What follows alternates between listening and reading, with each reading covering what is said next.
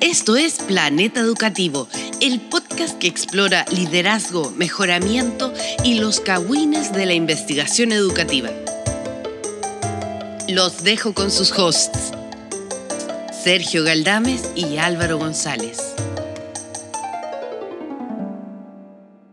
Bienvenidos y bienvenidas a Planeta Educativo, soy Álvaro González. ¿Quién eres? ¿Quién eres? ¿Qué está pasando?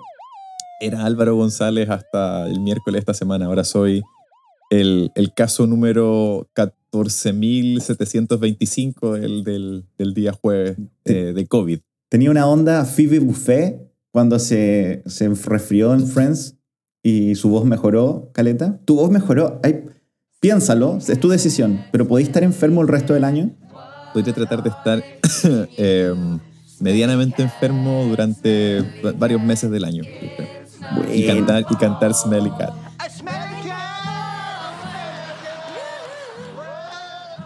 Smelly, smelly, que sí. Y si tenías atados, dale besos a Joy. Ya que asumo que es el Mauro Pino de, de, este, de este, mundo. Por, por favor, no. Por favor, Mira, estamos 12 de marzo. 12 de marzo 2022. Y eh, solo como el backdrop de este capítulo, ayer cambio de mando. Ayer cambio de mando al cual Planeta Educativo había planificado llevar una comitiva sí. eh, para presentar sus respetos al, al, nuevo presidente electo, Gabriel Boric. Y eh, lamentablemente yo caí enfermo con COVID durante la semana y eh, Sergio tuvo que ir a representar el podcast solo. Y en mi reemplazo, Juan Galdames. Juan Galdames, sí, es Juanito, como insiste que le digan. Así que estuvimos ahí, eh, en Valparaíso, nuestra región, tu ciudad. Yo estuve ahí, bueno, estuve en la mañana con el Prezi en Cerro Castillo, porque estoy vivo más o menos cerca. Y, y la estaba nuestra alcaldesa, la Ripa, la alcaldesa Ripamonti, y después lo seguimos a Valpo y el plan era que llegaras, pero estuviste encerrado, como muestra la foto del capítulo de Planeta Educativo. Sí, eh, estoy enfermo con COVID, no he caído en el flagelo de las drogas. Eh, por favor, no, no, se confundan con la foto. La foto muestra que caíste en el flagelo de, la, de las drogas y de la prostitución eh, travesti que, que, domina tu barrio. Sí, también. Eh, así que por, por, eso esta semana estábamos haciendo un pequeño cambio respecto de lo que de lo que habíamos planificado inicialmente en esta nueva temporada de Planeta Educativo. Partimos con el pie izquierdo. Sí, cojos, sí, sin pies, totalmente. Oh, esta nueva temporada, nuevas ideas, enfermos.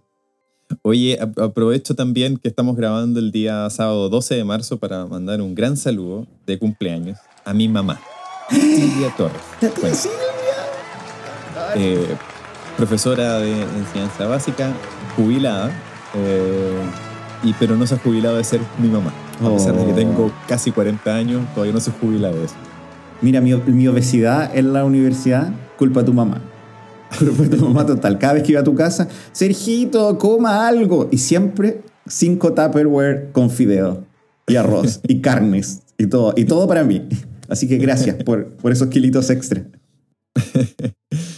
Oye, eh, bueno, yo creo que eh, como lo que pasó esta semana con el tema del COVID igual hace pensar un poco acerca de lo que muchas personas que escuchan este podcast quizás van a, van a vivir durante este semestre o durante todo el año, eh, especialmente en los colegios o en las universidades. Mm. aprovecho de mandarle un saludo afectuoso, pero distanciado esta vez a mis colegas del, del Centro de Investigación para la Transformación Socioeducativa, en la Silva Enríquez, con quienes compartí almuerzo todo, como todo el día miércoles de esta semana. Eh, afortunadamente, hasta este minuto, ninguno de ellos y de ellas ha presentado síntomas y muchos han dado negativo en sus test, lo cual me, me alivia un montón por no haber sido como el paciente cero del brote CITSE. Bueno, yo creo que debes que pensar en, en esta práctica que tienen ustedes en la Silva Enríquez de saludarse y despedirse de beso en la boca. Yo creo que tienen que cortar esa cuestión, Álvaro. Es peligroso. Sé que les gusta, pero es peligroso. Eh, es que está, está en, en, lo, en el reglamento del, de la universidad. Es verdad, es verdad. Estamos obligados por contrato. Oye, no, pero en serio, estuve, como compartí espacio cerrado con el grupo de, con mi grupo de investigación de liderazgo y colaboración para la mejora. Tuvimos reunión de grupo toda la tarde ese día, eh, aunque estuvimos en una sala de reuniones con la puerta abierta y todo eso. Eh, y también en el almuerzo difícil comer con mascarilla, así que también ahí estábamos en eso, pero afortunadamente están todas y todos bien hasta ahora y espero que siga así. Y la universidad, un 7 con, con los protocolos. Eh, un shout out al, a Víctor Namuncura, el, el prevencionista de riesgos que nos ayudó con el tema del protocolo. Eh, y a toda la gente de la Dirección de Gestión de Personas de la universidad también. Eh, así que eso, pues estamos todos cuidándonos y, en ese sentido creo que ha sido una forma muy, muy, eh, mm. muy cuidadosa, muy, muy apropiada de, proceder en la universidad. Sí, mira, esto nos pilló como muy de sorpresa, íbamos, como, como dijimos al comienzo, íbamos a ir al, al cambio de mando, íbamos a hablar de un paper hoy día, pero también queríamos usar esta esta oportunidad, Álvaro, tu muerte. como al mismo tiempo, como una celebración de tal vez tu último capítulo, porque te estáis partiendo esto, que te va a durar unos días. Así que no sabemos. Si no volvemos la próxima semana, Álvaro murió. Eh, pero también, ya que es un podcast de liderazgo que trata sobre mejoramiento, sobre cambio, sobre personas, como queríamos aprovechar esta oportunidad de invitar a los líderes que, mm, que muchas veces, que gente que nos escucha, tiene poder que tiene toma, eh, puede tomar decisiones y puede influir en la vida profesional y personal de sus equipos, a que piensen de lo que va a significar un poco este 2022, que nos pilla también de sorpresa, partimos, estamos comenzando marzo, venimos de, de, aislamiento, de cuarentena, de un proceso de tan masivo y tan fuerte de trabajo a distancia que pasó muy rápido y ahora todo se abrió y todos volvimos al trabajo, en, como tú decías, en las escuelas y universidades, pero eso viene con resistencia. Esto no es no es algo menor y yo creo que muchos de los líderes están pensando cómo he hecho andar la, cómo he hecho andar la escuela, cómo, hecho, cómo, me, cómo me centro en los estudiantes y, retomo los aprendizajes, pero pasa a segundo plano muchas veces nuestros equipos, nuestras personas. Mm, sí, yo creo que ahí hay un punto que me hace recordar un, como un clásico del, del, de la investigación sobre mejoramiento, cambio y, liderazgo, que era um, esta idea de que el cambio en educación no se produce por decreto. Mm. Eh, entonces también esta, este retorno a clase eh, con, con, la administración anterior, hasta nunca, Raúl Hasta nunca, loco.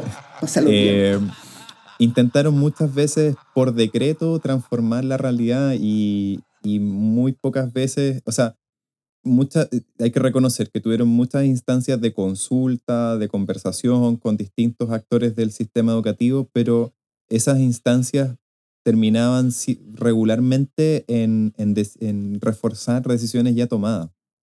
Em, y, el mismo protocolo de retorno a clases para el año escolar 2022 fue demostrando que nuevamente se intentaba establecer una, una, regla general para un sistema que es súper diverso y que tiene recursos muy, muy distintos entre, distintos entre distintos settings del, del, de la educación pública. Em, y, eh, creo que la mejor muestra de eso es una nota que apareció, me parece, en la tercera durante la semana, de cómo distintos municipios habían, eh, eh, por iniciativa propia, adaptado y adoptado algunas medidas, pero también adaptado otras medidas de ese protocolo ministerial. Em, casi como a la mala, mm. eh, pero, pero también conteniendo un, criterio de realidad muy fuerte, eh, muchos de ellos conversando con las mismas comunidades escolares, con los docentes, con los directivos, con las familias, eh, flexibilizando los criterios de asistencia a clase y también viendo dónde se pueden establecer ciertas medidas de seguridad, de higiene, eh, que, que, son necesarias y donde hay que invertir en otras cosas que son más importantes, como de infraestructura, espacio físico, etc. Eh, sí, sí, como, como creo que esto conversa con, también con lo que hablamos la semana pasada de qué es liderazgo y lo que hablamos ahora de eficacia colectiva. Em, muchos de los líderes que nos están escuchando, que sean profesores líderes, que sean directivos o personas a nivel intermedio, pueden estar pensando cómo echar andar esta escuela, cuáles son los procesos, cuáles son los protocolos. Pero el liderazgo habla mucho de las personas, ¿ya? Y la semana pasada conversamos un poco de cómo yo como líder tengo que entender la personalidad de, de mis equipos. Hay gente como que es más valiente, hay gente que, es más angustiada, hay gente que es más dramática. Estoy hablando de mí, en todas estas características soy yo, el dramático angustiado. Pero, pero no, no olvidar eso, que detrás de, de lo que estáis haciendo y de estos procesos que muchas veces se centran en la comunidad y en los estudiantes, hay personas que pueden tener la embarrada en la casa, que pueden tener problemas económicos, que tienen problemas de salud, que tengan miedo, que tengan ansiedad y que puede que tengas hasta susto decir tengo COVID. Ya sabemos de casos de personas no tan distantes nuestras que a pesar que tienen COVID, los invitaron a igual a trabajar a distancia, como eh, sigue la vida normal. Creo que esta es una oportunidad este año de darle una señal a tus equipos de, de, de, de compasión, de empatía y de mostrarte como un líder que, que, genere un poco estos pilares para poder eh, desarrollar procesos de cambio más a mediano y largo plazo. ¿ya? Como estamos volviendo, este 2022 va a ser una cosa de esto va a pasar todo el rato, nos vamos a enfermar, vamos a tener que parar. Y queremos invitarlo más allá de todo esto de estrategia que puedan hacer, a simplemente ser compasivos con sus equipos y con ustedes y que frente a dificultades sean, entiendan que son momentos extraños y que, y que pueden y que, que, de nuevo, que es una oportunidad, ¿ya? Como ser, mostrarte como un buen líder en estos momentos angustiantes puede ser una base para después hacer cosas mucho más pedagógicas, mucho más estratégicas, eh, más orientadas al mejoramiento. Yo creo que ahí es importante, volviendo al tema del cambio de mando, rescatar un par de cosas, ¿no? Un, un mensaje principal de, del presidente Boric, el presidente Boric, eh, fue una, eh, el quererse, el cuidarse mucho, eh, el, el, discurso que dio ayer por la noche desde la moneda hizo un énfasis súper interesante y muy necesario en, en, esa, en, esa, en esa dimensión más emocional y afectiva de la convivencia ciudadana eh, y, de, lo que, de la impronta que quieren ponerle a su gobierno. Y por otro lado, también durante la semana eh, y también por, en varias publicaciones en redes sociales, se ha visto a las nuevas autoridades de educación, al ministro, subsecretarios y subsecretarias también, eh, poniendo mucho énfasis en, la, en el diálogo, en el encuentro, en, en, el, en el, recoger las, las eh, inquietudes de las comunidades y poder ir ofreciendo soluciones más que imponiendo decisiones. Eh, entonces es importante tratar de buscar un, un tono de equilibrio entre asegurar de que, la, de que las clases se retomen, de que la presencialidad pueda ser, entre comillas, la norma, eh, porque sin duda que le da, ayuda especialmente a aquellos estudiantes y a aquellos profesores que estuvieron más, en más dificultades durante la, la educación remota, pero también con, con, la preocupación de que eh, eh, el fin no justifica los medios mm. y muchas veces el, el, la dimensión emocional había quedado relegada por esta dimensión más de, de los resultados, de la efectividad. Eh, no da lo mismo cómo uno llega a los resultados exitosos. Eh, y yo creo que al, al menos eh, desde mi posición, investigando y pensando y escribiendo y trabajando. Y, y persona moribunda.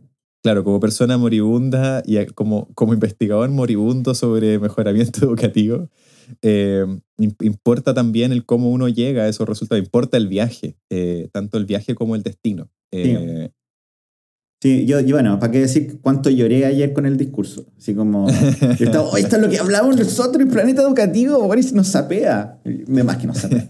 Pero, pero sí, como estamos, estamos en un año diferente, como que temas sobre la efectividad se están reevaluando y estamos centrando especialmente en este inicio en temas como mucho más del liderazgo que, hablamos en Planeta Educativo, que tiene que ver con personas, tiene que ver con intereses, etc. Tenemos cosas, eh, yo voy a agregar, estamos leyendo en la mañana un, un documento sobre liderazgo adaptativo, que, está, que están pensando en, en, el norte del mundo porque ellos vivieron este ciclo antes que nosotros. Nosotros volvemos ahora en marzo, ellos vuelven en septiembre, entonces ya vivieron esta etapa de adaptación a, lo que estamos hablando y tienen algunas pistas, algunas reflexiones que no todas son negativas, como que hay una luz de esperanza sobre pensar a la escuela de manera diferente, lo vamos a agregar ahí. También recordarles que eh, tenemos un catálogo de más de 90 capítulos ya en la, en la página, vamos para los 100. Y tenemos un capítulo, varios de sobre Boric, incluido de qué significa que sea director millennial, que lo invitamos a revisitar, tal vez ahora que lo, que lo vemos y, y sabemos ya como su estilo como presidente for reals. Eh, que tal vez les va a dar pistas para entender y decodificar qué significa este, este gobierno, esta administración más, más juvenil, más millennial, como, como hemos explicado en capítulos anteriores. y, el misterio, si es que volvemos la próxima semana, porque mm, Álvaro, tu, tu salud es horrenda, todos lo saben. Mira, sobre eso y antes de, de volver a mi lecho de muerte eh, y, dejarlos con Sergio y el comentario de, lo que él les anunciaba recién, eh, vamos a empezar un, proceso de casting de nuevos anfitriones, así que eh, Sergio probablemente va a tener anfitriones rotativos si es que yo fallezco. y lo otro es que tengo muchos libros, entonces si, si muero, ustedes pueden heredar mis libros pueden escribir a planetaeducativopodcast.com eh, y anótense con su, con, su solicitud de libro. Eh, y, por qué ustedes son merecedores de quedarse con un montón de libros sobre educación y también algunos algunas novelas que, que, tengo acá, especialmente, las, especialmente las de Corín Tellado.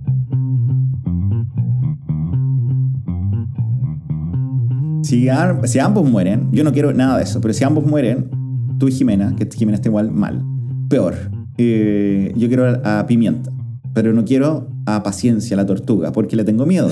Pero entonces también alguien, quiero, mándenos sus sugerencias, sus explicaciones, su argumento de por qué podrían querer a Paciencia, la tortuga carnívora del, del planeta educativo. La tortuga RN. Oye, nos vemos la próxima semana, a lo mejor, quién sabe. Ya como esto no, nunca sabemos, pero esperamos que sí. Como, o, sea, o sea no sé, tú, tú creí en Jesús, Álvaro, no sé. Eh, ese loco te salva. Ese loco te puede resucitar, como a Lázaro. Volveré y, será, y seré millones. y será hermoso. Nos vemos a lo mejor próxima semana. Planeta Educativo, un capítulo real. Chao, chao. Adiós. Planeta Educativo es producido por Felipe Bravo la música es creación de Francisco González. Apoyo ocasional de Paulina Bravo y Jimena Galdames. Puedes acceder gratuitamente a más de un centenar de episodios y materiales complementarios en www.planetaeducativo.cl. También puedes escucharnos en Spotify, Apple Music y en la mayoría de las plataformas digitales. Escríbenos a planetaeducativopodcast.com arroba gmail.com.